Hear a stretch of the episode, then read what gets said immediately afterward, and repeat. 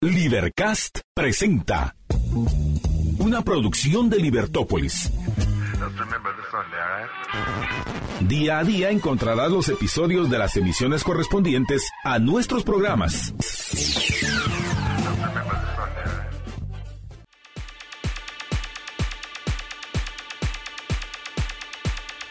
La mejor de las mañanas para todos y cada uno de ustedes. Qué privilegio poder decirles buenos días, buenos días, muy buenos días. Don Estuardo Zapeta, la mejor de las mañanas para vos. Muy buenos días. Muy buenos días a todos. Y es viernes Ah, y el cuerpo lo sabe. ah, vaya si no, vaya si no.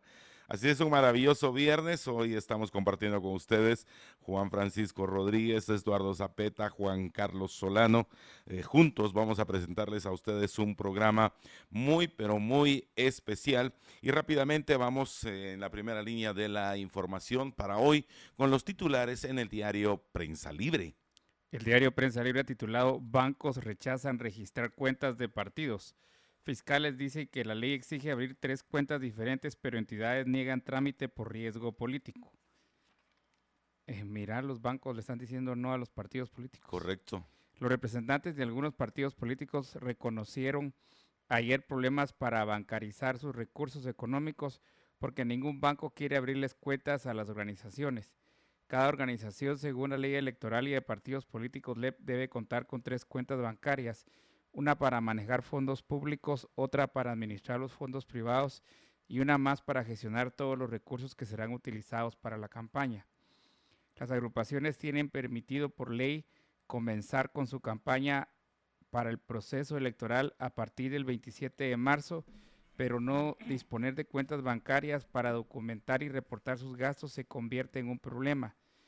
Hay una negativa constante en querer abrir cuenta bancaria para campaña y hasta el momento no tenemos respuesta, expuso Canec Miguel Ángel Zapil, jefe de WINAC. El problema no es nuevo, manifiesta Johnny Ávila, fiscal del Partido Republicano. Hace siete años se está intentando trabajar con los bancos y los bancos no lo permiten. Están en todo su derecho porque son entidades de carácter privado, admitió. La discusión se dio ayer durante la reunión semanal de fiscales de partidos políticos con autoridades del Tribunal Supremo Electoral, en la cual se sugirió agotar los requerimientos con los 18 bancos registrados en el sistema nacional. Se han hecho los acercamientos con la Superintendencia de Bancos y en la misma página del ente está la lista de 18 entidades bancarias. Si las agrupaciones políticas tienen inconvenientes, la sugerencia es que hay 17 opciones más, planteó Diana Palencia, jefe de la unidad especializada en control y fiscalización de partidos políticos. En las pasadas elecciones, el abrir cuenta a partidos políticos también fue un problema. Sin embargo, esa magistratura intervino ante la Superintendencia de Bancos y al final cuatro bancos prestaron los servicios financieros. El hecho de carecer de una cuenta bancaria para documentar los movimientos financieros de la próxima campaña hará que personas con actividades al margen de la ley traten de aprovechar el momento para lavar dinero, expuso Duarte. El lavado de dinero se va a dar en esta campaña simple y sencillamente porque no nos abren las cuentas. Estamos obligados y orillando a que nuestra campaña sea en efectivo y va a haber que pasarlo de siempre, que los que tienen dinero mal lo usen, dijo Pablo Duarte, fiscal del Partido Unionista. Este temor la también lo comparte Ávila, quien considera que los partidos fueron satanizados. El panorama actual no es alentador porque el lavado de dinero que se nos echa encima es muy cierto, pero no es culpa de nosotros. Después vienen las sanciones y las denuncias de la unidad de fiscalización de que no se cumplió, que no se presentó, añadió. En el 2020, cuando asumió el actual la magistratura del Tribunal Supremo Electoral, durante la presidencia de Maynor Franco, el órgano electoral presentó las modificaciones a la LEP, pero en tres años el tema ha sido, ha sido pasado por alto en el Congreso. La magistrada electoral Blanca Alfaro hizo énfasis en que las solicitudes que ahora están haciendo los fiscales de los partidos políticos son responsabilidad del Parlamento. Estamos padeciendo un problema que es legislativo, destacó la funcionaria al puntualizar que los problemas con las cuentas bancarias fue un asunto visto en el proceso 2019 y que la intención de las reformas era solventar dicho error. se sataniza el tema de financiamiento, se sataniza el tema de las cuentas bancarias, se sataniza el tema de la campaña. Si ustedes van a un proceso electoral 2027 con estas reglas, les aseguro que la democracia no va a durar muy poco. Eh, hizo ver Alfaro. Entre los fiscales de, de Vamos se encuentra Gracie de León, diputada de dicha bancada y la primera presidenta de la Comisión de Asuntos Electorales de esta legislatura. La parlamentaria lamentó que no se pudieran concretar las reformas a la LEP, pero también puso de manifiesto que no se contó con el apoyo de otras bancadas para impulsar los cambios.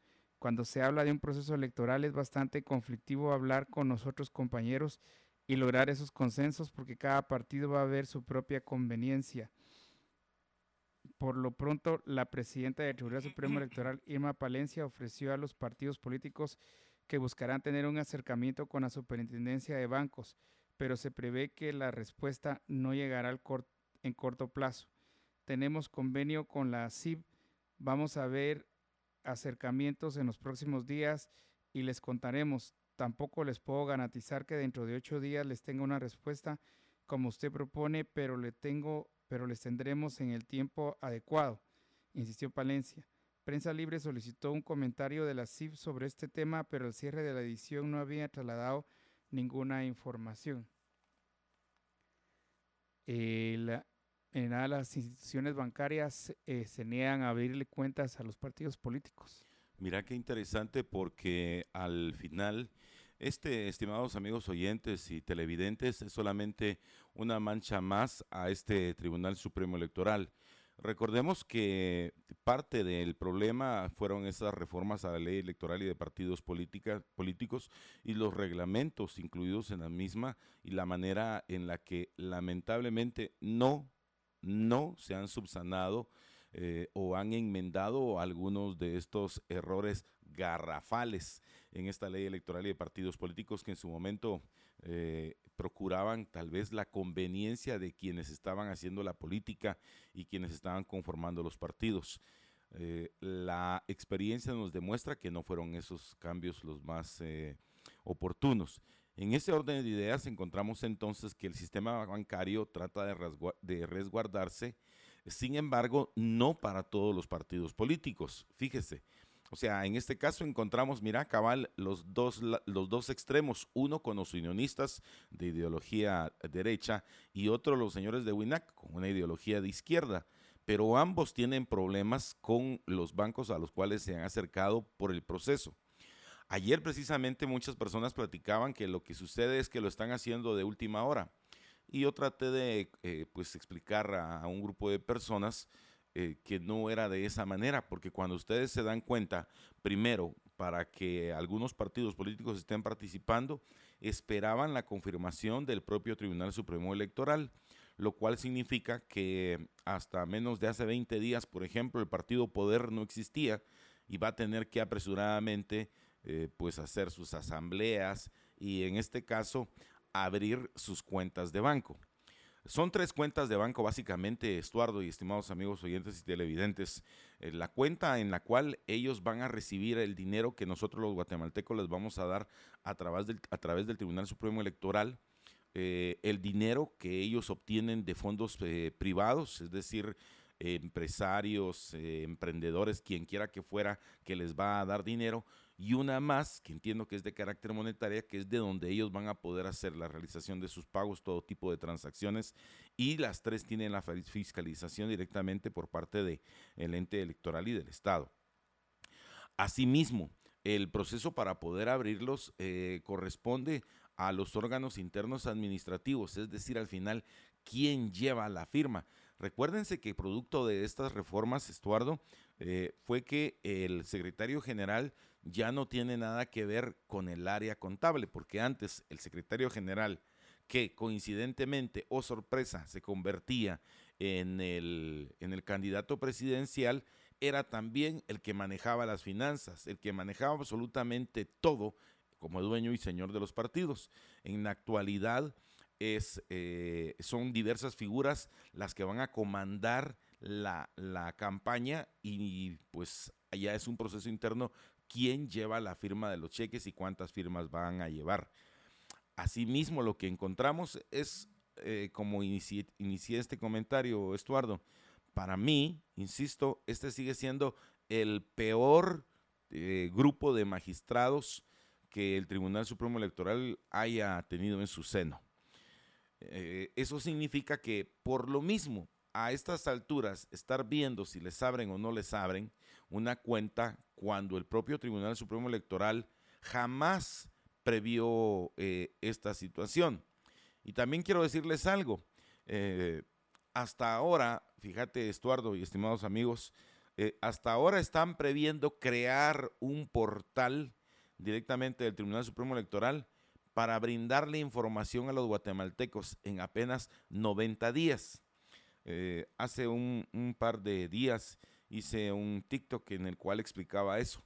Quieren que en tan solo 90 días conozcamos 28 propuestas presidenciales, vicepresidenciales, de partidos políticos, de alianzas políticas, eh, de que conozcamos por lo menos, aunque sea de un partido quiénes van para las 160 curules, eh, que conozcamos quiénes van a ser, creo yo que ahorita ya va alrededor de 16 candidatos a alcalde y 29 candidatos eh, presidenciales, más los miles que van por la corporación municipal. En 90 días es imposible. Entonces, hasta ahora se les ocurrió, y si ponemos un portal web y que allí conozcan a los candidatos, estos magistraduchos eh, espurios de lo peor que ha tenido el Tribunal Supremo Electoral. En el tema entonces de los bancos, eh, habrá que tener una reunión, como a estos señores les encantan las reuniones, y no me extrañaría, a puerta cerrada, sin acceso a la prensa, con las entidades eh, bancarias y financieras para que les agilicen el trámite y que de esta manera no caigan en alguna ilegalidad. No faltará el partido vivo que diga, mire, eh, nosotros no, nos permitieron hacer una cuenta, entonces nosotros lo manejamos, pero aquí está nuestra declaración jurada de cómo manejamos nuestro dinero. Sí, pues. ¿Verdad? Pareciera ser eh, que les va a caer a algunos de ellos como anillo al dedo. Porque ahí va a poder, va a poder lavar dinero bastantes personas. Por supuesto, por supuesto una vez no tengan el registro contable de cuánto en realidad recibieron y que no exista la sustentación de un reporte bancario que efectivamente eso fue lo que recibieron, yo puedo decir, mira, recibí mil quetzales cuando en realidad recibí un millón de quetzales. O sea, puede pasar cualquier cosa. Y este sería también un llamado a, a los encargados del sistema financiero nacional para que en aras de la democracia eh, puedan agilizar los trámites que les permita a los señores representantes de los bancos abrir cuentas y que éstas pues eh, de esa manera pudieran, pudieran darnos una idea. Mira cómo es la cosa, solo para que ustedes se hagan una idea. Y más adelante viene esa noticia, pero la SAT ahora quiere saber hasta de dónde compramos relojes, pulseras, aretes, anillos, argollas, lo que a usted se le ocurra. Si usted compró su pichirilo, si usted se compró un par de zapatos, qué marca de calcetines usa. Bueno, todo eso se lo quiere fiscalizar la SAT. Pero a los partidos políticos ni siquiera van a tener una cuenta de banco en donde se les pueda fiscalizar cuánta plata están recibiendo. ¿Será que es compadre hablado? Hmm. Pero bueno, piensa mal y acertarás. Eh, eh, también solo quiero sumarle con información de nuestro diario que el centro histórico no tendrá propaganda electoral.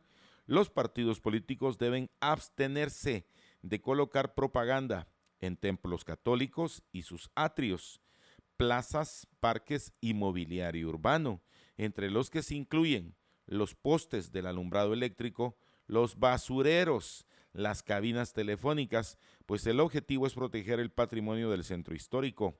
Esta fue la solicitud realizada por la dirección del centro histórico de la municipalidad al Tribunal Supremo Electoral. Con eh, el escrito sugiere que en el caso de las propiedades privadas tienen que contar con la autorización del propietario y el visto bueno del Consejo Consultivo del Centro Histórico. Por ello, las agrupaciones solo podrán instalar o apoyar la fachada del inmueble en un rótulo con un límite máximo de dos metros cuadrados.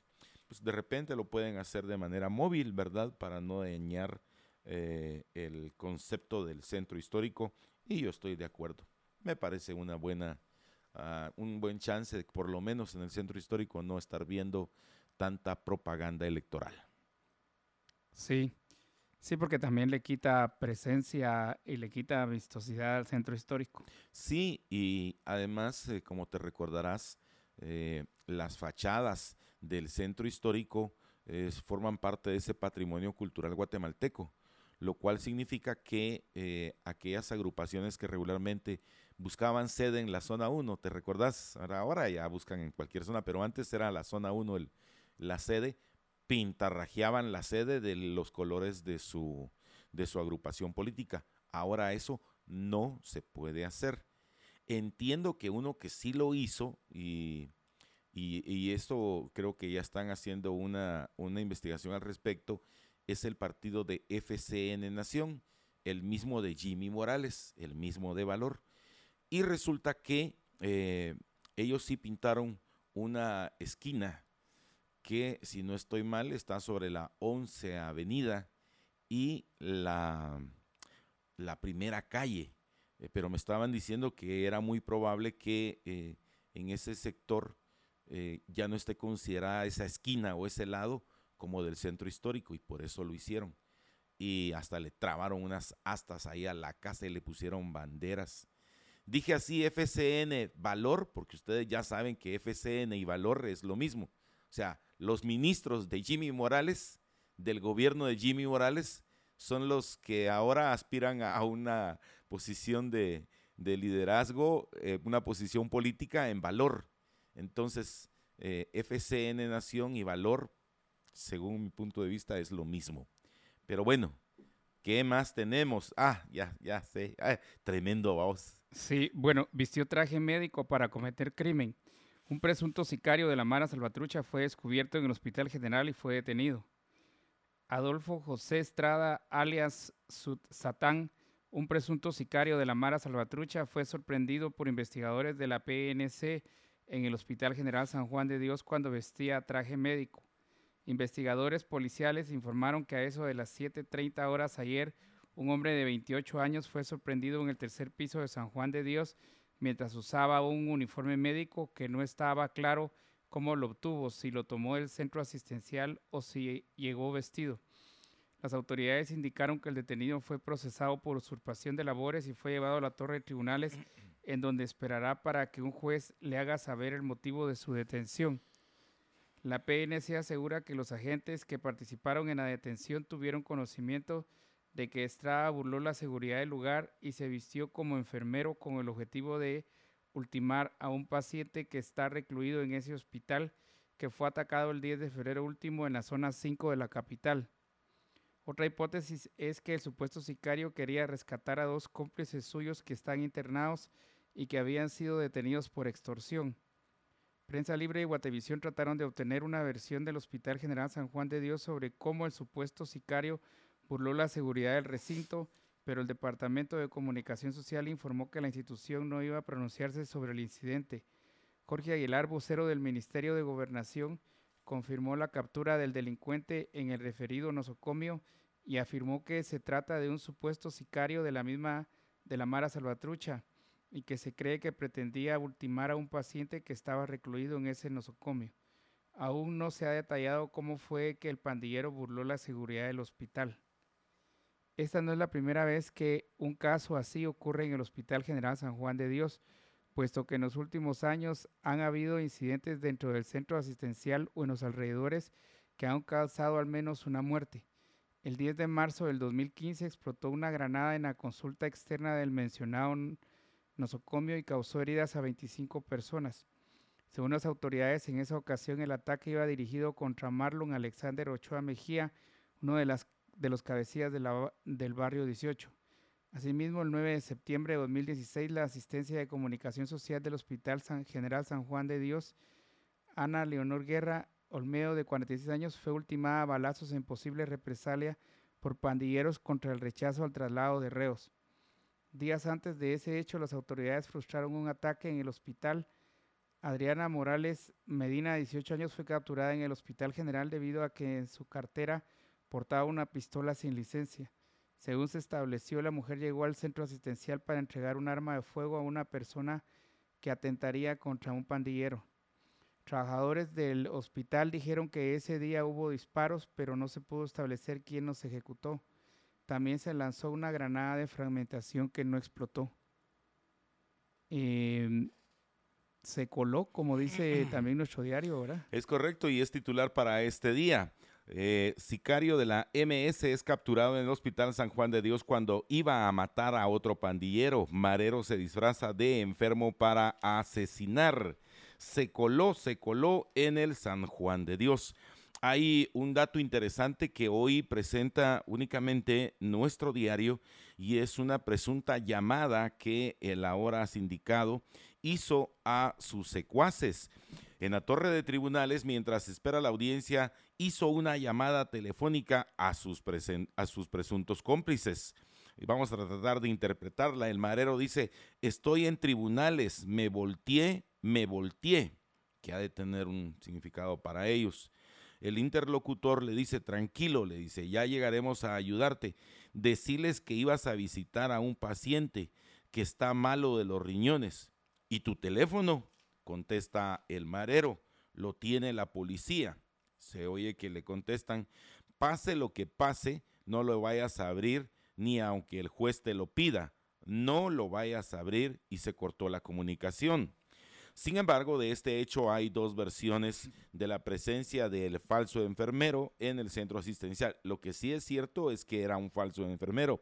Estaba tan bien disfrazado que incluso este hombre de 28 años de edad tenía toda la indumentaria propia de un enfermero, hasta los zapatos consiguió. Ahí eh, andaba él eh, completamente disfrazado de enfermero. Presuntamente es integrante de la Mara Salvatrucha, logró burlar los controles de seguridad e ingresó al Hospital General San Juan de Dios con la intención de matar a un paciente, informó la PNC. Sin embargo, antes que se pudiera concretar su misión, José Adolfo Estrada, de 28 años de edad, alias Satán, ya cuando capturan a Satán, ya que se puede esperar, vos. sí. O también conocido como alias el Bailey, fue interceptado cuando caminaba en el tercer, en el tercer piso del centro asistencial. Llevaba consigo una jeringa y un celular. Eh, estos fueron tomados por la Policía Nacional Civil, no se sabe exactamente qué qué contenido eh, iba en el émbolo de la, de la jeringa. Estrada, entrevistado en la carceleta de tribunales, afirmó a nuestro diario que se arregló así para poder ingresar, ya que en el centro asistencial no hay visita y debía haber a un camarada. Abro comillas. A mi amigo lo, vapulearon el domingo en la madrugada. Yo mismo lo traje al hospital. Llegué, lo desperté y platicamos. Ya venía para abajo hablando por teléfono cuando me preguntaron que dónde trabajaba y ahí se armó eh, la captura. Eh, hay una segunda versión. Parte de su relato coincide con la segunda hipótesis que indagan las autoridades según la División Especializada de Investigación Criminal de IC. El detenido estaba recorriendo el lugar, pero para liberar a dos pacientes que supuestamente pertenecen a la misma pandilla. Las autoridades del lugar informaron que el programa de vigilancia de las cámaras de seguridad permitió detectar anomalías al cierre de esta edición, Estrada esperaba que se desarrollara la audiencia de primera declaración para definir si queda ligado o no a proceso penal. Eh, asimismo, quiero compartirles, a continuación tenemos un video para nuestros amigos que nos siguen en redes sociales, pero que también trae audio, donde uno de los colegas lo entrevista. Este es un video original de Juan Víctor Castillo, o si no es de él, la policía se lo facilitó y lo marcó con esta eh, información. Así que escuchemos, por favor. Adelante, Juan Carlos. Dale, dale, dale.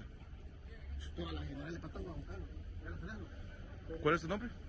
Adolfo José Estrada. ¿Cómo? Adolfo José Estrada. ¿Dónde te detuvieron, Adolfo? Al hospital. ¿Qué andabas haciendo en el hospital? A ver, un amigo. ¿Estás vestido como enfermero? ¿Sos enfermero? No, no soy. ¿Y por qué estás vestido así? Porque como sabes, sabes que la situación en la que estamos no deja entrar a nadie ahí. ¿A quién ibas a ir a visitar? ¿A quién ibas a ir a visitar? ¿Cómo se llama tu amigo? ¿Cómo? Denis. Denis, ¿qué? ¿De alguna pandilla? No.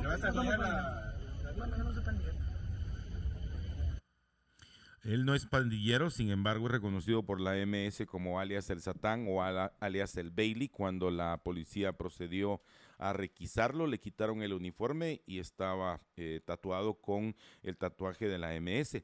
Pero Estuardo, ese no fue el único caso. El otro caso es del otro pandillero. Se trata de Ronnie Milton García, alias el psicópata, Ronnie Milton Santos García.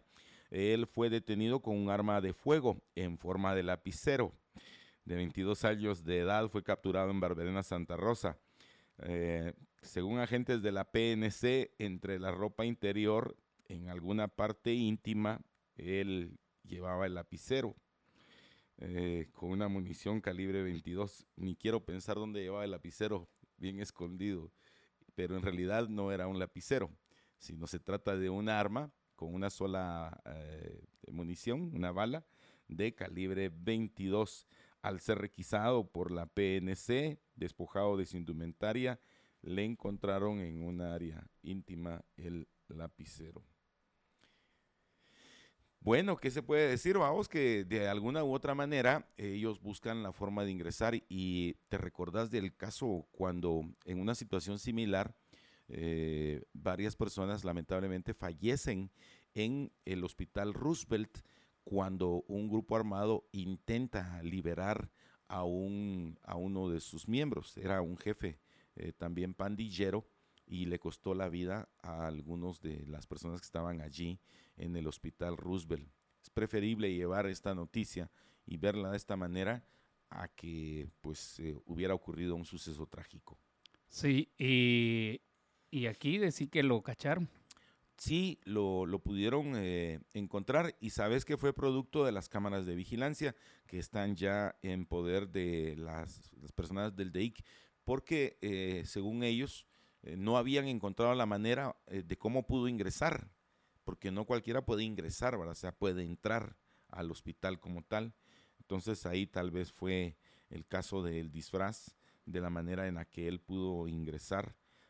Y como ustedes lo apreciaron ahí en la fotografía, precisamente en la fotografía de nuestro diario, iba pues completamente vestido de enfermero hasta con sus zapatos, hasta con sus crocs ahí para poder eh, disfrazarse por completo.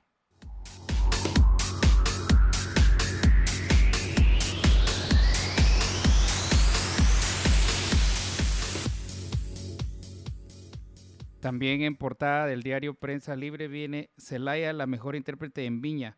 Cantó por ustedes, dijo la artista guatemalteca que ocupó los primeros lugares luego de su participación en Chile. Eh, ella, ella obtuvo la, eh, los primeros lugares. La gaviota de plata. Es la primera vez, eh, según tengo memoria, que un guatemalteco participa a este nivel y gana el primer lugar.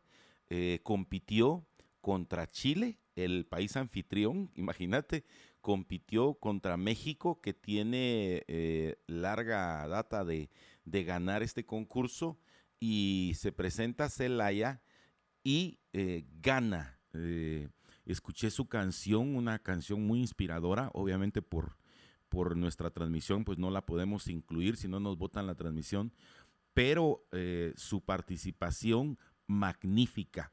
Aparte que, fíjense que me encantó eh, la, la sencillez de esta patoja, su, su manera de interpretar, eh, ella misma eh, toca también el piano y la canción es de su autoría. Es una, una, una patoja muy completa para quien va toda nuestra felicitación. enhorabuena por Stephanie Celaya. Aquí tenemos el primero, tenemos dos videos. El primero, eh, donde estaba a segundos de ingresar a, a ¿cómo le denominan? El monstruo de, de Viña del Mar, que realmente es un lugar impresionante. Y ella decía Mira. esto. Y luego vamos a incluir el de su premiación. Adelante. Familia, estamos ya aquí a minutos de subir al escenario. Emocionada, demasiado bendecida y feliz y agradecida con Dios por esta oportunidad porque no me siento sola, no siento nervios, siento mucha paz y siento una energía tan bonita de todos ustedes que están pendientes de mí desde tan lejos. siento que no va a ser yo ahí en el escenario hoy, vamos a ser todos. Y la unión, cuando se crea una unión, se crea magia y hoy va a haber magia en ese escenario por cada uno de ustedes que ha estado pendiente de mí. Los amo, prometo dejar mi alma en el escenario y cantar con el corazón para que el mundo entero escuche a Guatemala. Los amo con todo mi corazón. Vamos con todo. Familia. El mejor intérprete internacional de Viña 2023 es... ¡Qué nervios, qué nervios! Viña 2023, su mejor intérprete.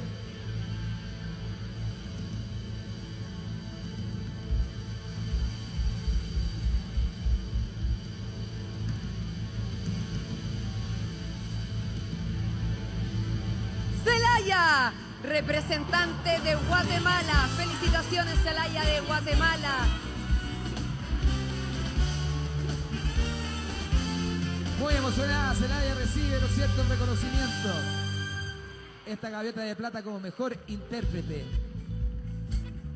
Reconocemos su calidad, su talento en el escenario, el cariño de todo el público de la quinta que aplaude de forma espontánea. El jurado también, todos de pie aplaudiéndola entonces como mejor intérprete en Viña 2023. Felicidades, Celaya, disfrute. Mira vos qué bonito porque aquí te das cuenta que, eh, y, vos especialmente, Estuardo, yo quiero reconocerte esto aquí en Libertópolis y de alguna manera, humildemente también tu servidor, eh, hemos eh, apoyado eh, vos desde mucho antes a Carlitos Peña. ¿Te recordás cuando Carlitos Peña, puro patojito, verdad? Sí. Eh, participó y ganó. Él fue el American Idol, ¿te recordás? Y después Fabiola, eh, bueno, en ese entonces era Fabiola Rodas, vamos, también se salía del colegio para venir a las entrevistas y también la apoyaste. Y ahora, estimados amigos, vemos a otro valor, o sea que en Guatemala Ah, bueno, y patojos que cantan lo que componen, patojos que en algunos casos son eh, multiinstrumentistas, eh, patojos arreglistas. ¡Hala! De veras, miren qué, qué fantástico. Y pues nos quitamos el sombrero ahí ante Stephanie Zelaya. Qué bien por esta guatemalteca que nos da a todos los guatemaltecos un motivo más de, de orgullo, de admiración por gente tan buena, tan capaz y como les digo, no es cosa fácil eh, pues desafiar musicalmente al anfitrión, porque obviamente va a tener el respaldo de su propia gente, su propio pueblo, su propia audiencia, su propio público. Y, eh, a México, que tiene una, una eh, historia de, pues de cualquier cantidad de cantantes, de músicos, arreglistas, productores, y estar a ese nivel, de veras, muy bien por Stephanie Zelaya, todo lo bueno, todo lo mejor, todo lo agradable de este mundo para esta digna representante guatemalteca.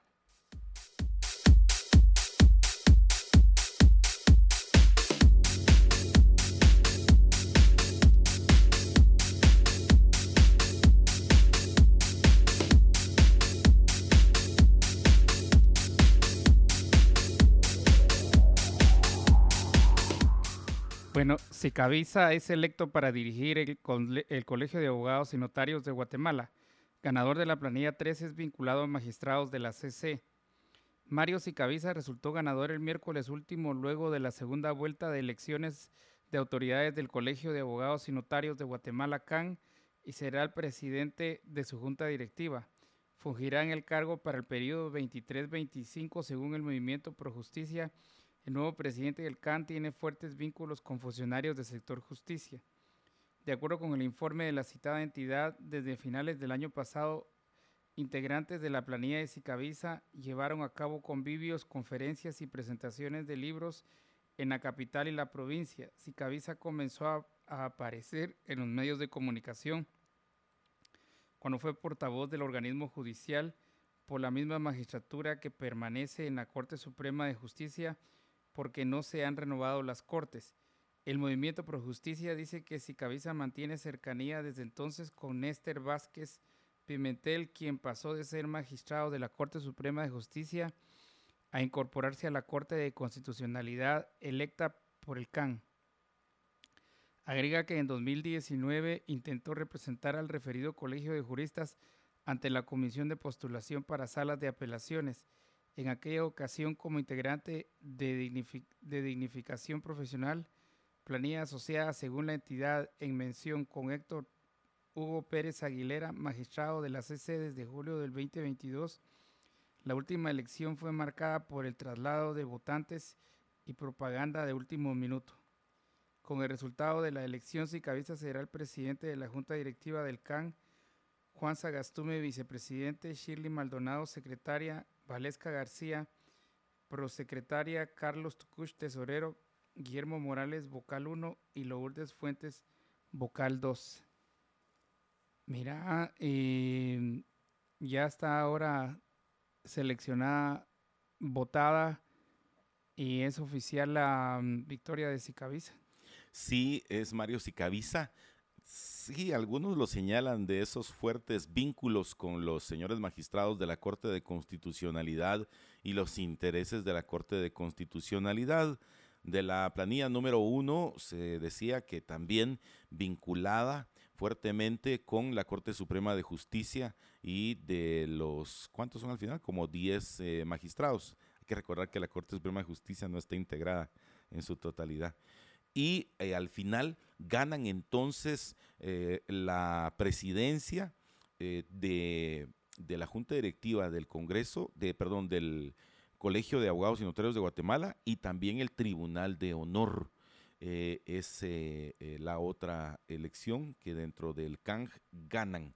Ahora, ojalá y haya transparencia y que todos los abogados y notarios y los otros agremiados empiecen a saber el destino de ese 1.2 millardos de quetzales que maneja el CANG y que las condiciones para todos y cada uno de sus afiliados pueda mejorar. Y desde luego que ese tribunal de honor Em, ¿Saben qué le sugiero yo al Tribunal de Honor de esta nueva junta directiva, de esta nueva junta directiva del Colegio de Abogados y Notarios?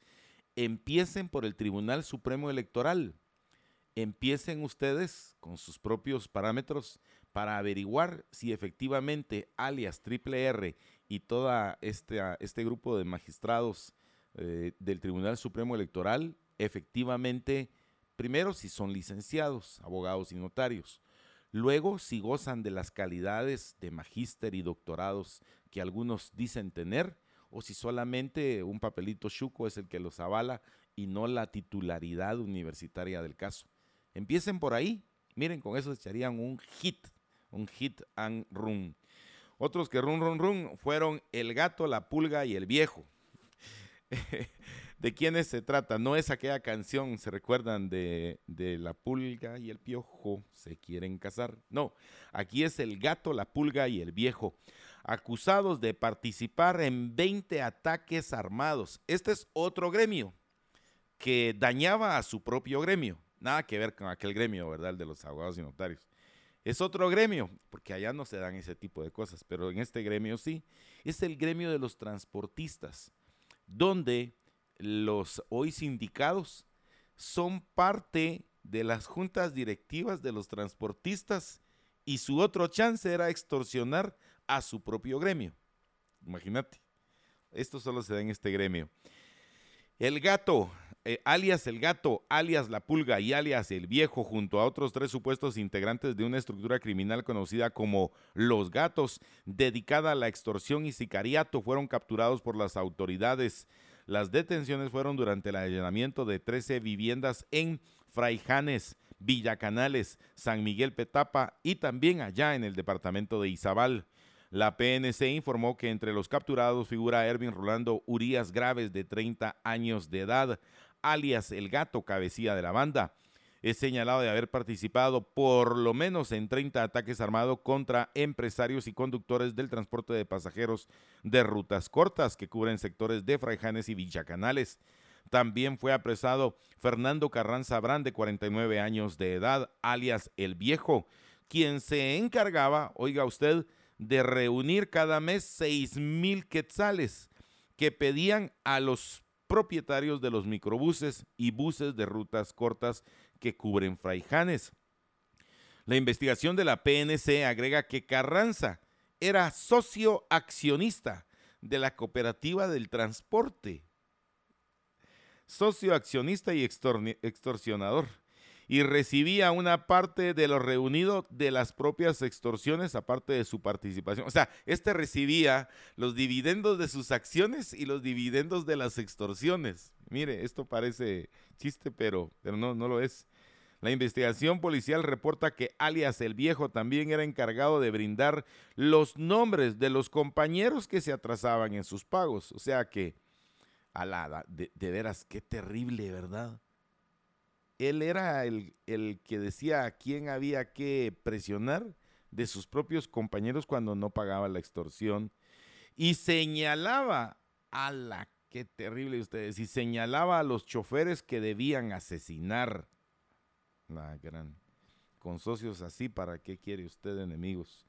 Los crímenes los cometían para presionar a los dueños de los buses a que accedieran a pagar la extorsión los delincuentes se habrían agenciado de una forma anómala de más de un millón de quetzales, agregó la investigación del MP. Eh, qué terrible. También fueron capturados Federico López Morales, alias La Pulga, de, de 42 años, era el subjefe de esta banda criminal. También Elmer Daniel Monterroso Celada, de 40 años, también una, una mujer identificada como Roxana Maribel González Ortiz, de 40, Mónica Fabiola Paz Mayén, de 21 años, y una menor, eh, de quien no se puede mencionar el nombre, por supuesto, con 14 años de edad, y además que presenta embarazo. Esta, esta niña de 14 años de edad es la conviviente sentimental de Ervin Rolando Urias Graves, de, el jefe de la banda, alias El Gato. Ella es la conviviente del gato, una niña de 14 años de edad en estado de gestación. 14 años. 14 años de edad es la es la es una niña, pero es la pareja del gato, el jefe de esta clica y la tiene embarazada. Eh, me parece un cuadro terrible, babos. Sí. O sea, deja el, hecho de su propia relación, ¿verdad? Con una, con una niña de, bueno, si tiene ahorita 14 años y va a tener un bebé, digamos que tal vez su relación viene de antes. Eh, pero aparte de eso, imagínate, sos socio de una cooperativa y lo primero que haces es ir a extorsionar a los propios socios y decidir quién vive y quién muere. Eh, este caso es, terrible, estimados amigos oyentes. También alerta, alertan por estafas en línea. Las autoridades capturaron a 13 personas sospechosas de haber estafado a guatemaltecos a través de mensajes por las redes sociales. La fiscalía informó que según las investigaciones a las víctimas se les habría hecho ofrecimientos de premios a recibir encomiendas. Incluso hubo casos en que se habría propuesto optar a plazas de trabajo. En ambos casos, los estafadores pedían el pago de una fuerte suma de dinero, sin embargo, se trataba de estafas. En seguimiento a esas denuncias, las fuerzas de seguridad operativizaron esta semana la detención de 13 supuestos implicados. Son señalados de estafa, lavado de dinero y conspiración. Fueron más de 20 allanamientos en Guatemala, Zacapa, Chiquimula, Jalapa, Izabal y Huehuetenango. Durante el desarrollo de, las, de los operativos, los investigadores localizaron teléfonos celulares y una computadora. Además, se hallaron diversas boletas bancarias de depósitos, libretas de ahorro y hojas manuscritas con nombres de personas que podrían ser potenciales víctimas, objetos que se incautaron como parte de las evidencias. El Ministerio Público alertó a los usuarios de las redes sociales para no dejarse sorprender por estos fraudes y explicó que una de las modalidades es que se crean perfiles con los que simulan ser familiares y amigos. Cuando finalmente los estafadores logran establecer un vínculo, ofrecen a sus víctimas el envío de encomiendas y les piden pagar una multa para supuestamente liberar los paquetes. El MP hasta ese entonces tenía documentado 110 denuncias relacionadas con un mismo caso que sigue bajo investigación. Frente a esos casos, las autoridades piden que se esté atento a reconocer el modo en que operan las estructuras de estafas en línea. Uno de los puntos importantes es que los ofrecimientos llegan a través de mensajes de texto, WhatsApp u otras redes sociales como Facebook. Los errores ortográficos son un indicador de una posible estafa. Asimismo, la Fiscalía encomienda verificar cuáles son los números de teléfono desde los que se hace el contacto, identificar si estos corresponden a empresas. Otro de los consejos es que se revise las redes de las instituciones que aparentemente los están contactando para determinar si efectivamente tienen alguna campaña como la que supuestamente están premiando. En este caso de las encomiendas es vital corroborar que realmente se hizo el contacto, sea un familiar o la persona que se indica. En ningún caso se recomienda proporcionar datos personales sin antes estar seguro de con quién se habla. Mira, las estafas en línea están a la orden del día. Sí, Estuardo, eh, y es increíble, ¿verdad? Eh, cuando nosotros hacíamos aquel seminario eh, de, de, redes sociales y los peligros que conllevan, veíamos este caso y eran en ese momento, digamos, estafados, engañados, seducidos por este tipo de, estafas los más jóvenes. Ahora estamos viendo ya personas mayores de edad, personas con conocimientos en el manejo de las redes que también caen porque se dejan sorprender porque aparentemente, eh, bueno, todo esto es como que si fuera en otros países, ¿verdad? Y entonces parece apetecible, llama la atención, pero no deja de ser una estafa en línea. Es por eso que cuando usted, pues obviamente, pues quiera hacer una inversión, quiera ganar algo, tiene que hacerlo de manera legal y no a través de páginas que presuntamente eh, podrían darle algún tipo de beneficio. Por eso si tiene una plata o algo por ahí, mejor vaya al banco, busque los fondos de inversión que le pudieran ser más cómodos, más confiables, más seguros. Y lo reciente, ¿verdad, Estuardo? Cuando una persona tenga una consulta con su sistema bancario, eh, si no es posible una conexión, ahora que hay tantas agencias, quítele el miedo a la calle y mejor vaya a averiguar directamente a una agencia, a personas, se pregunte o contáctelo en las vías de comunicación porque ahora disfrazan muy bien, pero muy bien los sitios de las entidades bancarias nacionales e internacionales. Y entonces eh, sí es eh, preferible antes que sean engañados en su buena voluntad.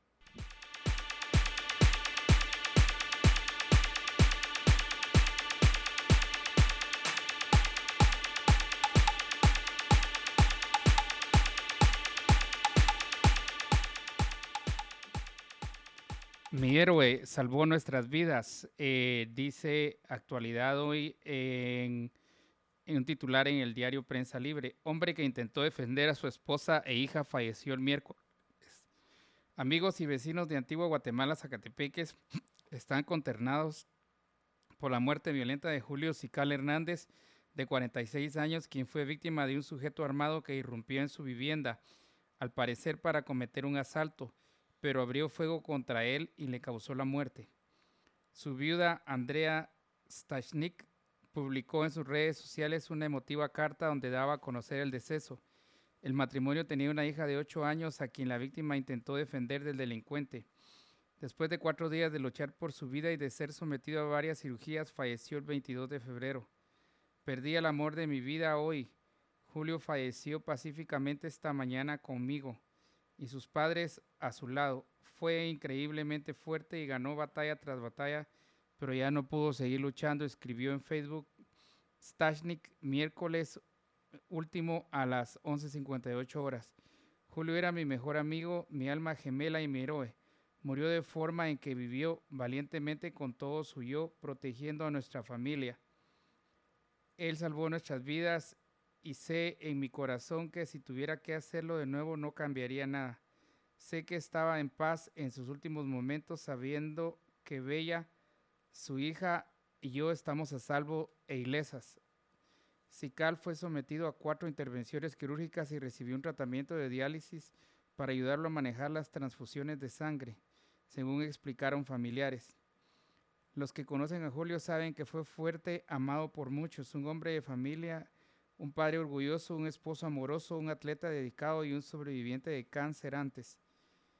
En los últimos meses, Antigua Guatemala y poblaciones cercanas han sido afectadas por una ola de violencia que suma varias víctimas mortales, por los que vecinos del área y turistas nacionales exigen a la Policía Nacional Civil que actúe de inmediato para detener estos hechos y resguarde a la población. Mira, falleció. Sí, eh, es lamentable este caso eh, y lo consideran así como un héroe porque él en defensa de su señora esposa y de su hijita, eh, pues se interpuso entre el asaltante y, y, la humanidad de, sus, de su familia. Estuardo, pero algo que creo que vale la pena que reflexionemos, estimados amigos oyentes, que eso es lo que nos toca en las actuales circunstancias eh, respecto de los índices más recientes que ha presentado Sid Gallup, esta, esta empresa respecto de la situación de violencia en el país, eh, realmente nuestros números son desastrosos, a pesar quizá de la buena voluntad, de, dándole ese punto de, eh, digamos, como de confianza a las autoridades, eh, el trabajo no ha sido suficiente. Y es allí donde debemos considerar realmente si las personas que llegan tienen todas las habilidades necesarias para que este gran tema de la falta de seguridad sea atendido por los gobernantes.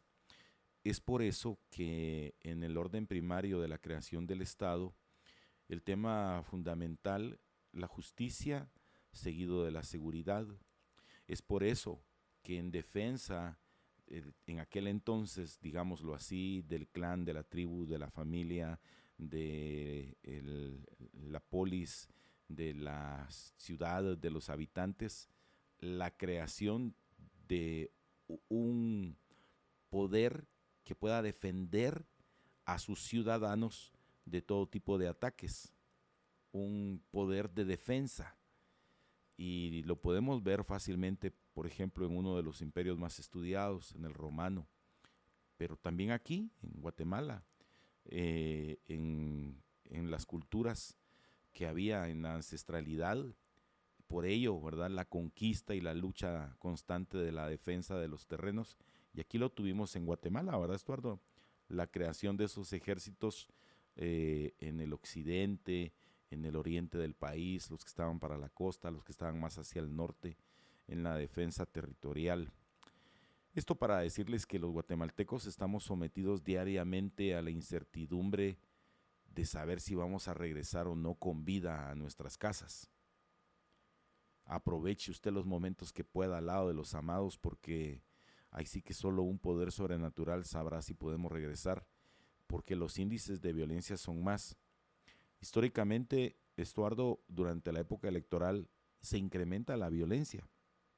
Sí, sí, siempre durante la época electoral se incrementa la violencia. Y trae como resultado pues esa incertidumbre eh, que pareciera ser que algunas veces es eh, desatendida y entonces los números crecen y cuando viene un candidatucho como los que tenemos ahora, y su oferta electoral es yo sí les voy a dar seguridad, yo sí les traigo la mano peluda, la mano dura, la mano blanca, la mano negra, la que fuera, eh, ahora sí va a haber seguridad, pues la mayoría de la población cree, porque este ambiente de inseguridad hace que pues busquemos en el auxilio o la búsqueda de alguien. Sin embargo, esto nos hace reflexionar de la capacidad de las autoridades para poder enfrentar yo estoy claro que este no es un problema que pueda resolver una persona. Este es un problema de nación que debemos de resolver todos y cada uno de los guatemaltecos, todos. Y siendo un problema de nación, las medidas deberían ser más difundidas, más propagadas, para que todos sepamos. Sin embargo, eh, por alguna razón que desconozco, quienes se empoderan allí en el Ministerio de Gobernación pareciera que más se dedican a los negocios, más se dedican a las compras, a las ventas, como que si el ministro de Gobernación que llega realmente está más preocupado en convertirse en un jefe de compras que en un ministro de la gobernanza, de la buena gobernación. Y pues los guatemaltecos lamentablemente quedamos a la merced de la inseguridad y pues de todas estas personas que con malas acciones pretenden ganarse la vida. Lamentable el caso de esta familia allá en la antigua Guatemala. También fue despedida y la separaron de su hijo. El robo de un menor es investigado por el Ministerio Público tras una denuncia interpuesta por una mujer quien asegura que fue separada de su hijo en la casa donde laboraba. Alexander Kolop, jefe de la Fiscalía de Sección de la, de la, Fiscalía contra la Trata de Personas, indicó que en el 2018 una mujer dio a luz y llevó a su bebé a la casa donde trabajaba. El miércoles último se ejecutaron allanamientos y localizaron a un niño de 5 años que cumple con las características brindadas por la mujer, por lo que está bajo resguardo de la PGN para corroborar la identidad del menor. Además, la PNC capturó a Regina Pineda y Víctor Manuel de Jesús Palma, señalados de la sustracción de un menor de edad. Eh, mira, eh, fue despedida y separada de su hijo. Eh, pero entiendo que la, la criatura está eh, ya acogida a los programas de la PGN. Correcto. Lo cual significaría, Estuardo, que con base en la prueba científica del ADN podrían corroborar si efectivamente se trata de, del niño que pues ella eh, eh, tiene y con esto poder restituirle sus derechos. Ahora, regresar a trabajar ahí, no, que empiece a buscar otro lugar definitivamente. Pero sí, miramos qué fortuna que en esta uh, situación se pueda pues, realizar esta prueba para que lo más pronto posible el, niño en mención pues esté ya bajo la protección de su propia madre, ¿verdad? Y poder hacer como hacen muchas mamás, pues salir adelante con sus patojos. Así es. Bueno, declaran siete a puerta cerrada también las siete personas detenidas en las últimas semanas por supuestos vínculos con el caso denominado Oderbrecht y que tiene relación con Manuel Valdizón se presentaron ayer a la audiencia de primera declaración, pero esta fue bajo reserva, por lo que no trascendieron detalles de la misma. Solo se dio a conocer que continuará el martes 28 a las 9 horas. Es en ese caso de supuestamente sobornos por parte de la constructora brasileña al inicio solo se aprendió a cinco personas, pero en audiencia del miércoles último ya sumaban siete los indicados. Se desconoce la identidad de los dos que fueron implicados después.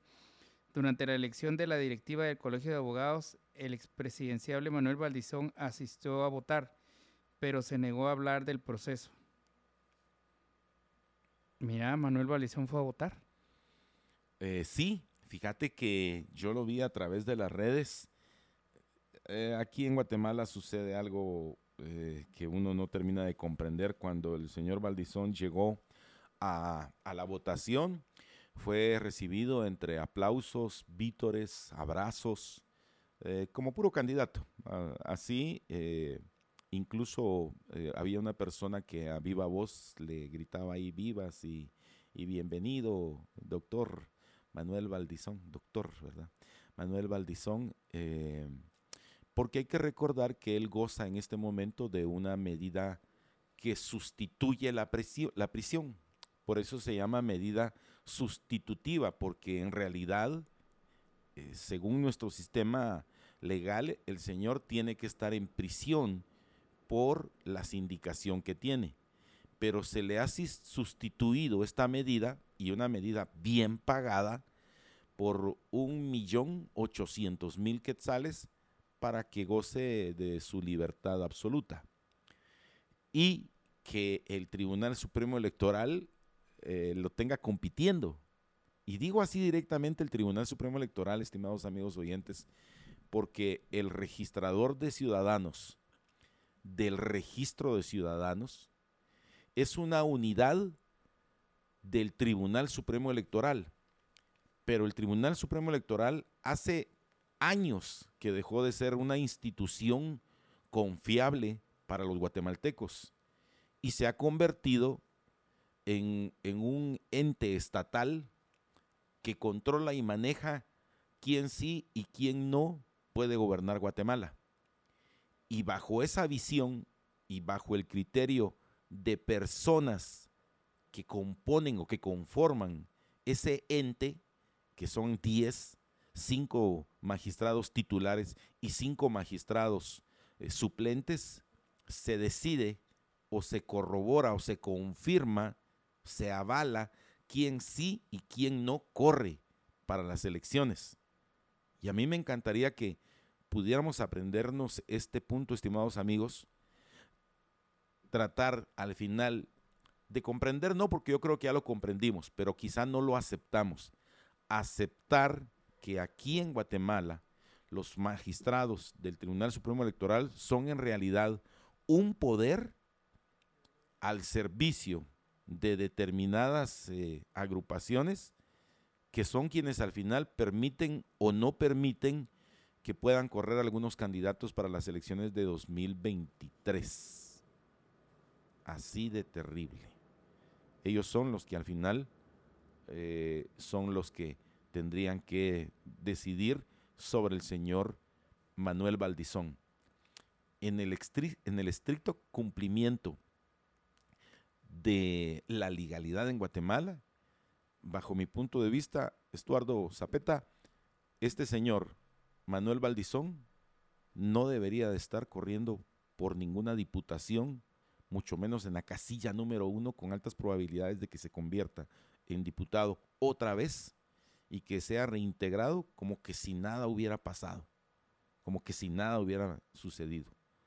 Yo creo que es la oportunidad para que estos señores que se dicen magistrados, es decir, gozan de una magistratura, de, una enseñanza magistral, en, un, en una curul, en un púlpito magistral, eh, a través del Tribunal Supremo Electoral, nos dieran una cátedra de honradez, de honorabilidad, y no permitieran correr ni a Manuel Valdizón ni a cualquier otra persona que tenga en su haber y que automáticamente quede descartada por, por ser declarada un lavador de dinero. Es que es obvio, pero para ellos pareciera que no. Estuardo. Pero mm, eh, eh, sí, porque ahí entraría también Alfonso Portillo. Entra Alfonso Portillo también. Entra Ubico. Entra también José Armando Ubico. Eh, entran también eh, aquellas personas que bajo la ley Magnitsky, o sea, esa sí es vinculante, no pueden realizar una negociación con los Estados Unidos.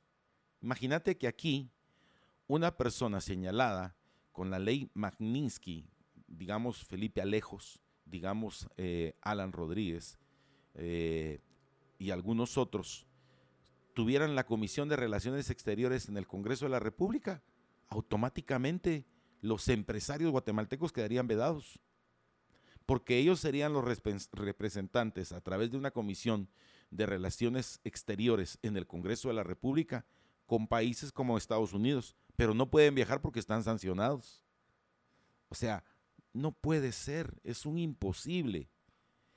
Y no estoy hablando de los de la lista Angel, porque esa lista aunque nos duela a los guatemaltecos, pero esa no es vinculante.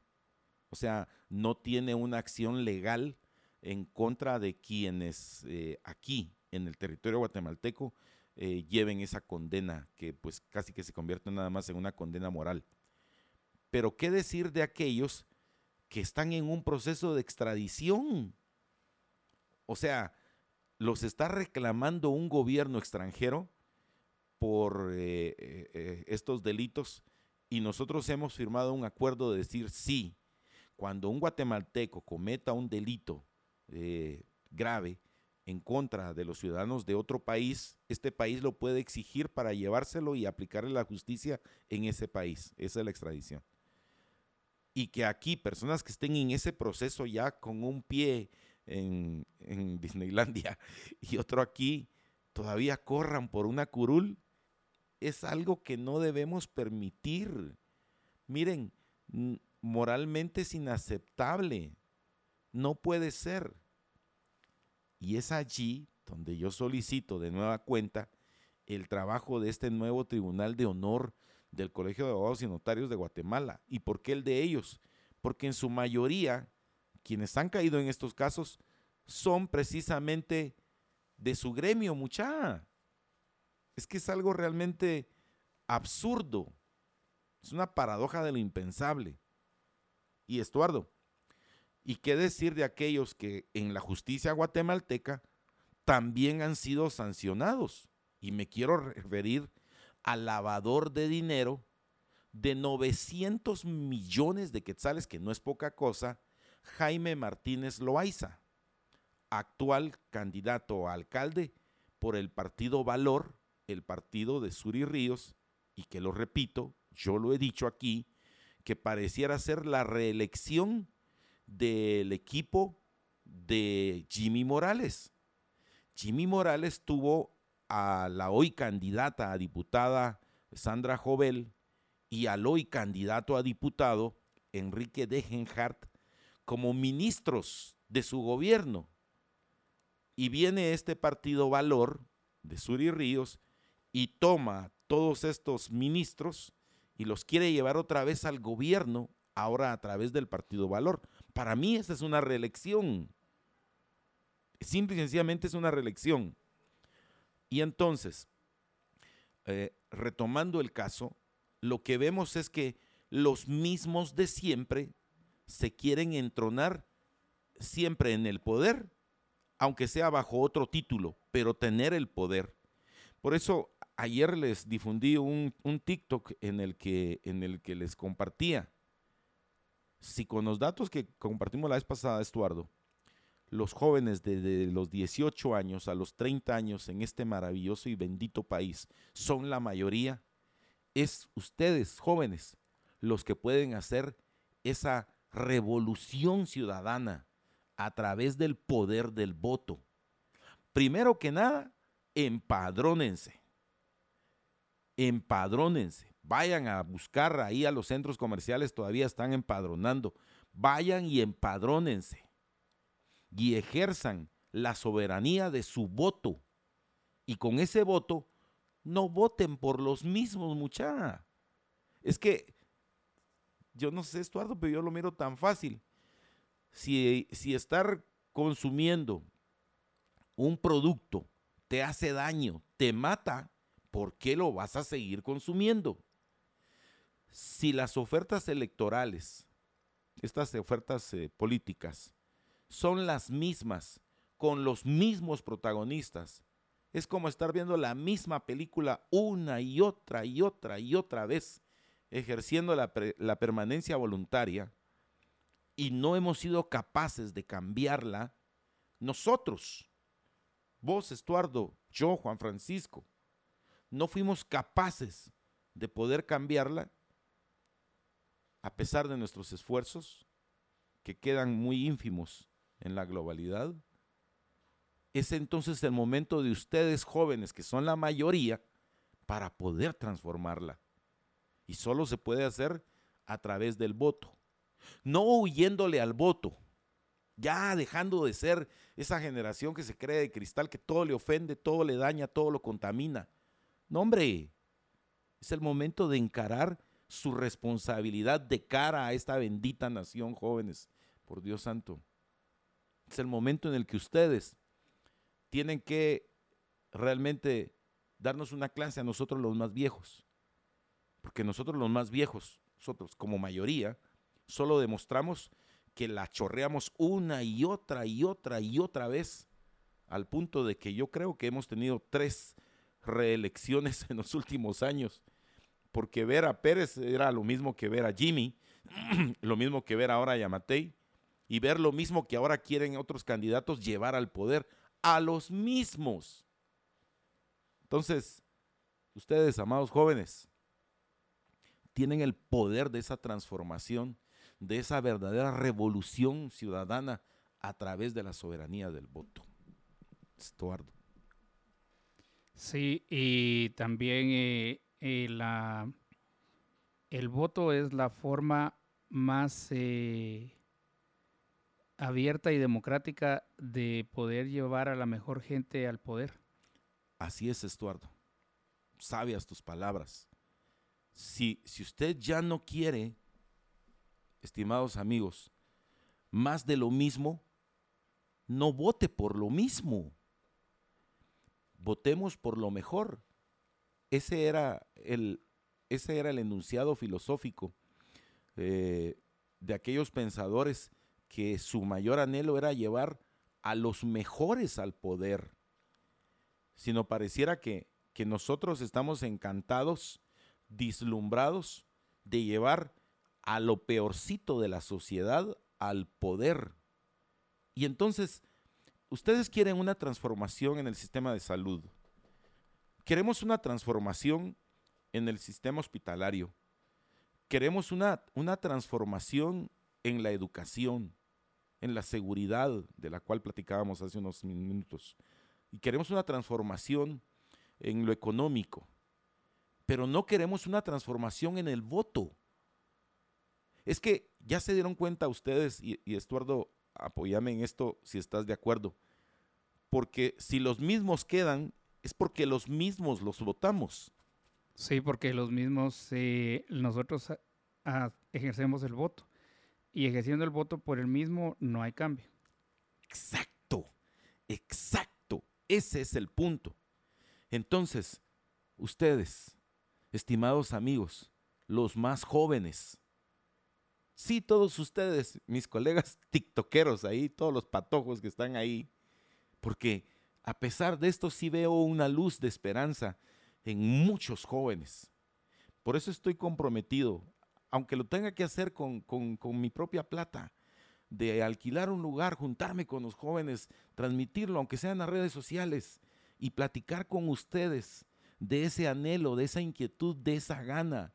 Patojos, creo en ustedes, confío en ustedes y sé que ustedes pueden hacer lo que nosotros lamentablemente en su momento nos dislumbramos y ver ahora a, este Valdizón cómo llega. Pero ahí en algún lugar está en las redes ese video, Juan Carlos, de la llegada de Valdizón ahí al centro de votación. Mira, vos solo faltó que le quemaran un torito y una, y una ametralladora. Porque la gente con vítores y dándole la mano, buscando abrazarlo. No, hombre. No, hombre. Están vendiendo por un plato de lentejas este hermoso país. Y esa es una responsabilidad de todos nosotros, de ustedes y de nosotros, cada quien haciendo lo que le corresponda. Así que por eso les decía ahí en el TikTok que hice, me pueden buscar ahí como arroba juanfragtx, espero que se sumen. Ya tengo, la cuenta la tengo ya, ya me la han denunciado un montón, especialmente los, los politiqueros que no les gusta que yo diga la verdad. Me han denunciado un montón de veces la cuenta, estoy a punto de perderla, pero ahí mientras que pueda todavía vea usted los videos y compártaselo a los más jóvenes de su casa y de su hogar.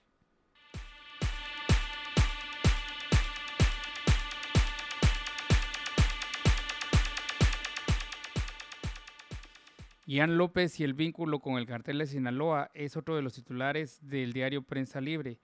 El guatemalteco estuvo preso seis años en Fraijanes, recobró su libertad y se le señala de traficar precursores químicos a Estados Unidos. Jason Antonio Ian López cumplirá 42 años el próximo 29 de marzo. Este guatemalteco de ascendencia china ha sido vinculado por el Departamento del Tesoro de Estados Unidos con la fabricación de drogas sintéticas.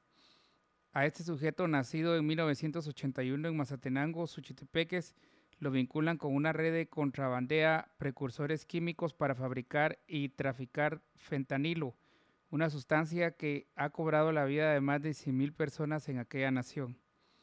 El gobierno de Joe Biden le impuso sanciones económicas a su socio, el mexicano José Ángel Rivera Suzueta, líder de la red con sede en México y que ha contactado a Ian López para obtener precursores químicos, fabricar y traficar el fentanilo que lo envía desde Guatemala con destino final a Estados Unidos.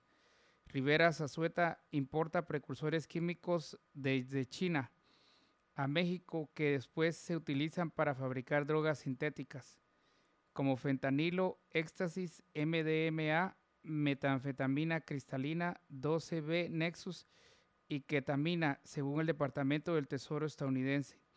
La red de Ciberas Azueta, cuya sede se ubica en Culiacán, Sinaloa y también en la Ciudad de México, opera a escala global con antenas en Estados Unidos, México, Sudamérica, Centroamérica, Europa, Asia, África y Australia, según el Tesoro.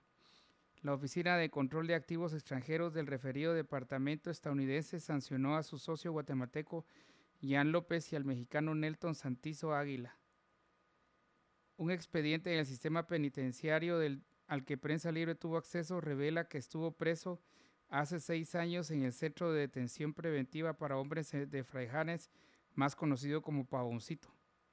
Con el expediente SP 2017-631, Jan López aparece que cumplió una condena por facilitación de medios. Por ese delito hay cárcel de 5 a 10 años de prisión y multa de 10 mil a 100 mil quetzales. Investigaciones oficiales revelan que pudo haber trasladado precursores químicos provenientes de China desde puertos guatemaltecos. Se considera que la estructura que dirige la integran muchos más guatemaltecos que hasta ahora han pasado desapercibidos por los radares oficiales. El artículo 41 de la Ley de Narcoactividad sobre el delito de facilitación de medios se refiere al sujeto que posee, fabrique, transporte o distribuya equipo, materiales o sustancias a sabiendas de que van a ser utilizadas para elaborar drogas. El 27 de abril de 2014, a las 10 horas, agentes antinarcóticos de la PNC Arrestaron a Ian López de 33 años en esa época por facilitación de medios y asociaciones delictivas. Por este caso fue a prisión hasta 2017, sin embargo el 26 de marzo de ese mismo año la PNC lo volvió a capturar en un operativo policial establecido en la 17 Avenida Boulevard Landívar, zona 15 capitalina. Cuando le pidieron a Ian identificarse, presentó un documento de México en el cual aparece con el nombre de Eric Chai Ya Chang, al verificar en la base de datos comprobaron que era falso. Aquel día lo acompañaba Luis Fernando Moreira Vázquez, de 24, y les incautaron dos pistolas de las cuales no poseían los permisos de portación y tenencia. El encuentro con la policía se, se consignó, pero se desconoce si fueron procesados. Desde esa fecha se le perdió el rastro a Ian López. Las fuerzas del orden, a partir del anuncio del Departamento del Tesoro de Estados Unidos, han indicado que se le busca en el país para poderlo entregar a las autoridades estadounidenses. Las pesquisas oficiales dan cuenta de que Jan López se mueve entre Xochitepeques y Huehuetenango. La última dirección que le aparece registrada es la de una finca en la democracia Huehuetenango y donde las fuerzas del orden han hallado laboratorios de fabricación de drogas sintéticas. Jan López se identifica como comerciante y propietario del negocio Texas Market que ha tenido operaciones en ambos departamentos el peligroso alcance del fentanilo. Las autoridades estadounidenses consideran a Jason Antonio Jan López en sociedad con José Ángel Rivera Zazueta han contrabandeado precursores químicos para fabricar drogas, en especial el fentanilo. Esa droga, vinculada con el cartel de Sinaloa y los hijos de Joaquín Echapo Guzmán, ha desatado una intensa pelea entre demócratas y republicanos la consideran un peligro de salud pública no solo para esa nación, sino también en México. En Estados Unidos se calcula que en los últimos dos años han muerto más de 100.000 personas y las restricciones por la pandemia del COVID-19 dispararon su consumo. En entrevista a medios estadounidenses, el director de la Oficina de Política de Control de Drogas de la Casa Blanca, Rahul Gupta, indicó que la crisis de fentanilo no comienza ni termina en la frontera, a pesar de que según datos oficiales la gran mayoría de opioides sintético es producido por los carteles mexicanos ingresa a Estados Unidos por la frontera sur. La Administración de Control de Drogas de Estados Unidos reportó haber incautado suficiente fentanilo en el 2022 como para potencialmente haber matado a toda la población estadounidense. Por eso la preocupación tanto de autoridades guatemaltecas como norteamericanas, ya que aunque han negado que se fabrique fentanilo en el país, no dudan de que sí se produzca en otras para enviarlas a aquella nación vía las fronteras nacionales con el Estado mexicano de Chiapas. Hasta ahora se desconoce el paradero de Ian López. Entre tanto, las autoridades se mantienen en alerta de, esa, de esos personajes que han traficado con la China White o China Blanca, que es una mezcla de fentanilo con heroína. Eh, mira, Ian López eh, y el vínculo con el cartel de Sinaloa. Esto significa que este guatemalteco, por lo que interpreto de la, de la nota, actualmente está libre y aquí en Guatemala. Sí. pero las autoridades mm, tienen la remota idea de que posiblemente o es allá en Huehuetenango, lindo y querido, o es en, en Suchi, eh, donde se presume se que- mueve. donde él se mueve, pero no ha sido capturado. No. Mm, Fíjate que eh, esto significa que él ya estuvo preso en Fraijanes. Es decir, que estuvo, ya no está, quedó libre, porque cumplió una pena, porque no hubo suficiente evidencia. O sea, ¿por qué? Pero está libre desde hace, seis años para acá. Y Estados Unidos obviamente eh, lo está buscando especialmente por eh, ese compuesto, ese elemento que es el fentanilo. Ahora, aquí en Guatemala debemos de estar tranquilos porque eh, el gobierno anunció, y entre, entre signos de admiración, el golpe al narco aquí en Guatemala. Eh, hubo un área de tres manzanas de terreno con plantaciones de cocaína que fue erradicada. O sea, ese es el gran golpe que hemos tenido aquí. Y también, eh, según la información, en el municipio Concepción, las minas de Chiquimula también fueron erradicadas aproximadamente 226.236 matas de hoja de coca. Allí mismo, eh, las matas se valoraron en este golpe al narcotráfico del gobierno del doctor Yamatei en casi 2.262.000 quetzales. Aquel tu golpe al narco, 2 millones en quetzales. O sea, me da la impresión, eh, con todo el respeto que le merezco a la presidencia, que este no es un golpe al narco. O sea, no sé por qué titulan así. Las matas están valoradas en más de 2 millones de quetzales. Por segundo día, las autoridades dieron un golpe a los traficantes de droga con la erradicación de 226 mil matas o arbustos de hoja de coca. Las matas están valoradas en 2 millones 262 mil, ubicadas en una operación conjunta de la PNC y el Ejército de Guatemala. El MP informó que la Fiscalía de Delitos de Narcoactividad efectúan las diligencias para el procesamiento. Esta semana, las autoridades encontraron un narcolaboratorio en el que, según lo localizado, se prepara la base de la cocaína en un terreno de esquipulas en el mismo departamento. En la misma área se ubicaron dos plantaciones de cocaína con casi tres manzanas de terreno. No es un golpe al narco. Lo que sí valdría la pena es averiguar de quién es el terreno, mucha. Averigüen de quién es el terreno y ahí ya empiezan a, a hacer su investigación. Si no, lo mismo. Dentro de tres meses ya van ahí otra vez las matías para arriba.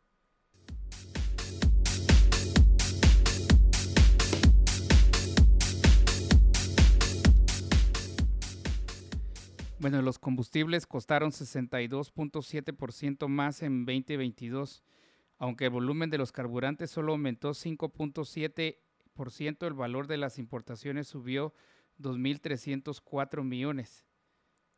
En el 2022 el costo de la importación de productos petroleros, que normalmente se conoce como factura petrolera, llegó a 5.977 millones lo que representa 62.7 más respecto de los 3.673 millones registrados en el 2021 según el Ministerio de Energía y Minas.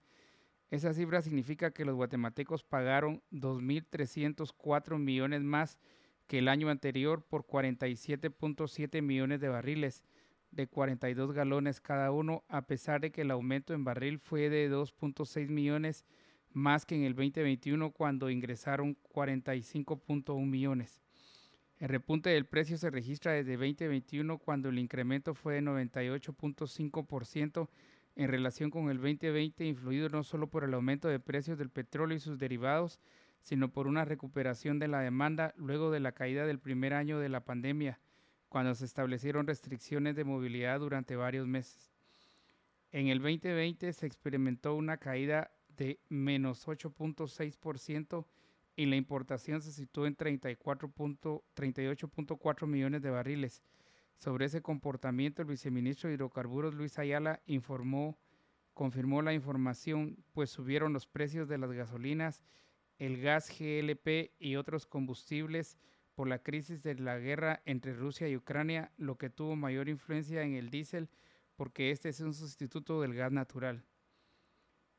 Según Enrique Meléndez, director ejecutivo de la Asociación Guatemalteca de Expendedores de Gasolina, AG, también se debe tomar en cuenta el comportamiento del consumo, el cual dijo que en combustibles como gasolina y diésel en general aumentó solamente 3%.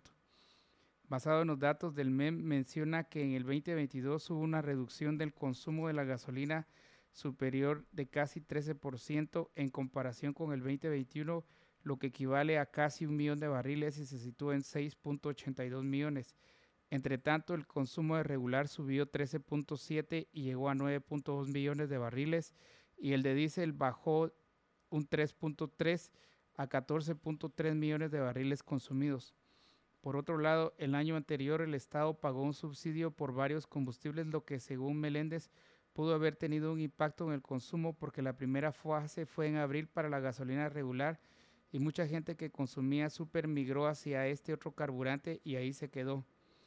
Ayala agregó que el menor consumo de la gasolina super es una tendencia, mientras que sube el de la regular, aunque en el 2022 la menor demanda de varios productos se debió al incremento de precios. En 62.7% costó más la gasolina en el 2022. Fíjate, Estuardo, que es entendible porque cabal, en un día como hoy, hace un año, el presidente ruso Vladimir Putin decidió invadir Ucrania. Esto te recordás que produjo eh, no solamente un colapso mundial en el tema del combustible, empezó el proceso del incremento de los precios. Aquí tuvimos, eh, recurrimos al concepto del subsidio precisamente para tratar de abaratar la, gasolina, uno de los grandes errores de quienes creen en esas ideas socialistas. Y entonces es comprensible que haya eh, elevado el precio, considerando las amenazas que inicialmente eh, propagó el presidente ruso ante aquella invasión hace exactamente un año. Y, lo quiero concatenar porque te das cuenta cómo nos golpean estos conflictos internacionales aquí en el otro lado del mundo, en otro continente, pero que nosotros tenemos una relación directa eh, por ese proceso de globalización. En ese sentido, te das cuenta que nosotros eh, en la actualidad, al menos en la presente semana, los precios que tenemos aquí en Guatemala están muy por debajo de los que tuvimos cuando estábamos rondando los 40 quetzales aproximadamente y iba para más. En la actualidad estamos alrededor de los 34 quetzales y la equiparación que se dio con el precio del diésel en ese tipo de combustible. Sin embargo, el otro combustible, que es el propano, esta misma semana recibió otro subsidio para 90 días más por parte del Congreso de la República para que de nuestro propio dinero podamos sufragar uno de nuestros gastos en el gas propano para los tambos desde 25, 35, 100 y para uso industrial. Lo cual significa otra vez que eh, los conflictos internacionales, el propio movimiento del, del mercado en sí de los combustibles, siempre nos va a hacer tender a la baja o al alza, pero no depende de nuestra economía. Si nosotros no castigáramos tanto la importación de cualquier tipo de producto, nosotros lo tendríamos aquí, en el mercado local, como el precio que se produce en cualquier parte del mundo. Pero una vez nosotros tengamos más cargas impositivas para grupos de productos o servicios o bienes específicos, vamos a tener que pagar mucho más por ellos. Eh, eso es lo que sucede en el tema de los combustibles. Y eh, yo sí quisiera hacer relación directa con la nota que hoy nos presenta a nivel internacional nuestro diario de un año de guerra. Primero, es de felicitar al pueblo ucraniano, a la comunidad ucraniana residente también aquí en Guatemala, ya que esta invasión rusa, que fue presentada como una operación militar especial, que según Vladimir Putin iba a durar solamente seis días. Pues resulta que le tuvo que sumar 359 días más porque después de un año no logran la conquista de aquel territorio. En la actualidad es considerado el mayor, eh, la mayor invasión eh, de una potencia militar contra un país muy pequeño, como lo que sucedió en su momento eh, en la Segunda Guerra Mundial, encabezada por Adolf Hitler. A ese nivel consideran muchos especialistas la acción militar en contra de un país libre como Ucrania por parte del presidente Vladimir Putin. Y que también hubo muchas cartas a favor de los ucranianos, primero que nada porque ellos están haciendo la defensa de su territorio como que luchar por la libertad en esas condiciones realmente eh, enarbolece más las acciones patrias que cuando estamos así en un periodo de relativa paz nos vale lo que pasa con la patria, entre otras cosas. Eh, aparte de eso, a pesar que eh, Volodymyr Zelensky, su expertise era en la comicidad, en la plataforma ahí de Netflix, durante muchos meses estuvo la serie de de, este Zelensky, eh, quien se dedicaba a la comicidad, pero que resultó, junto con su equipo de oficiales, ser un mejor estratega que eh, eh, Vladimir Putin y su equipo de oficiales, que por cierto, casi que hay una renovación cada, cada 40, 50 días, informaciones internas que va cambiando y va cambiando, probando con quién sí y con quién no, y algunos de ellos han sido asesinados.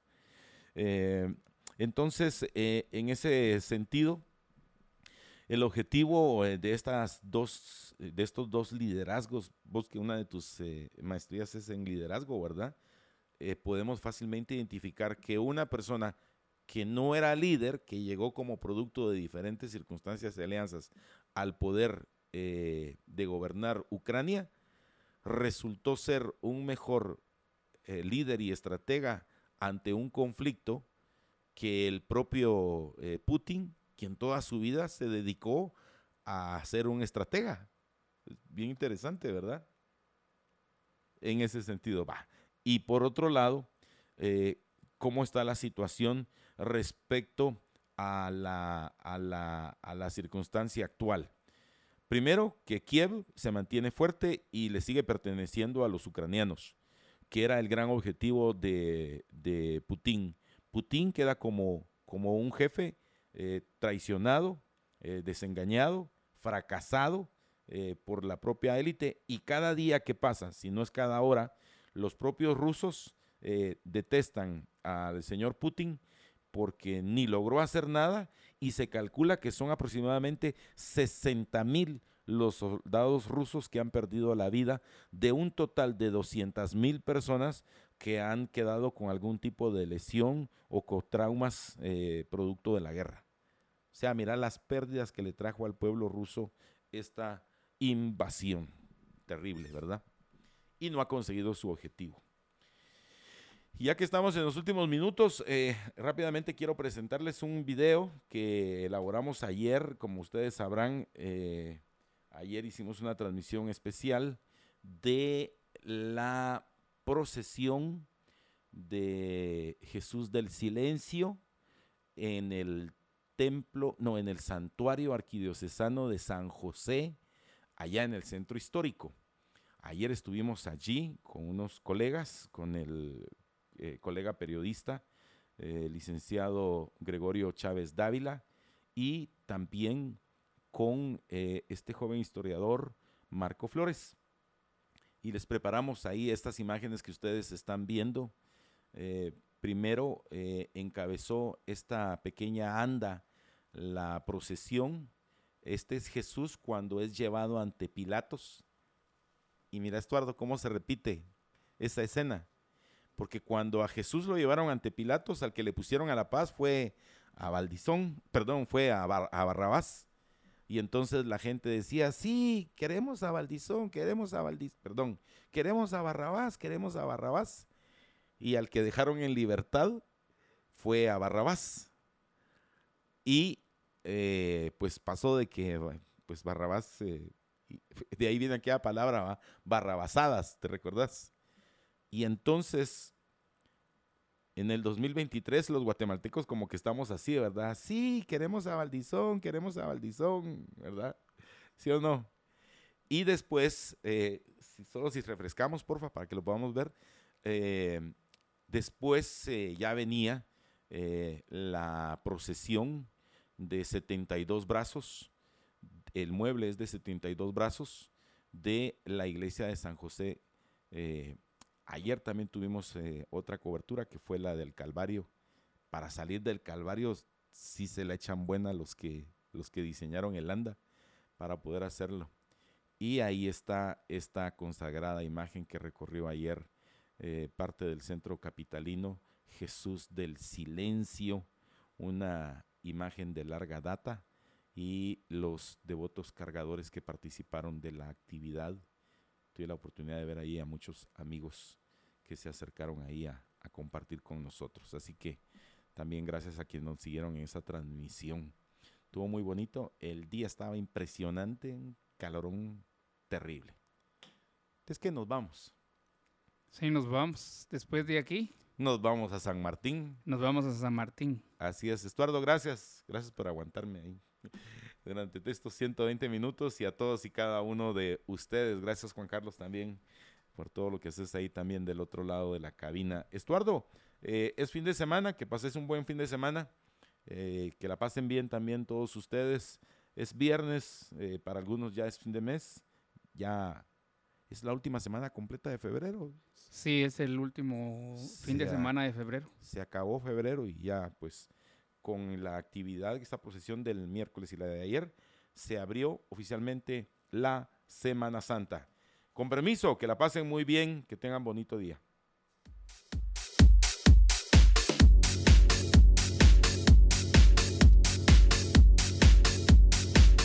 Libercast presentó una producción de Libertópolis.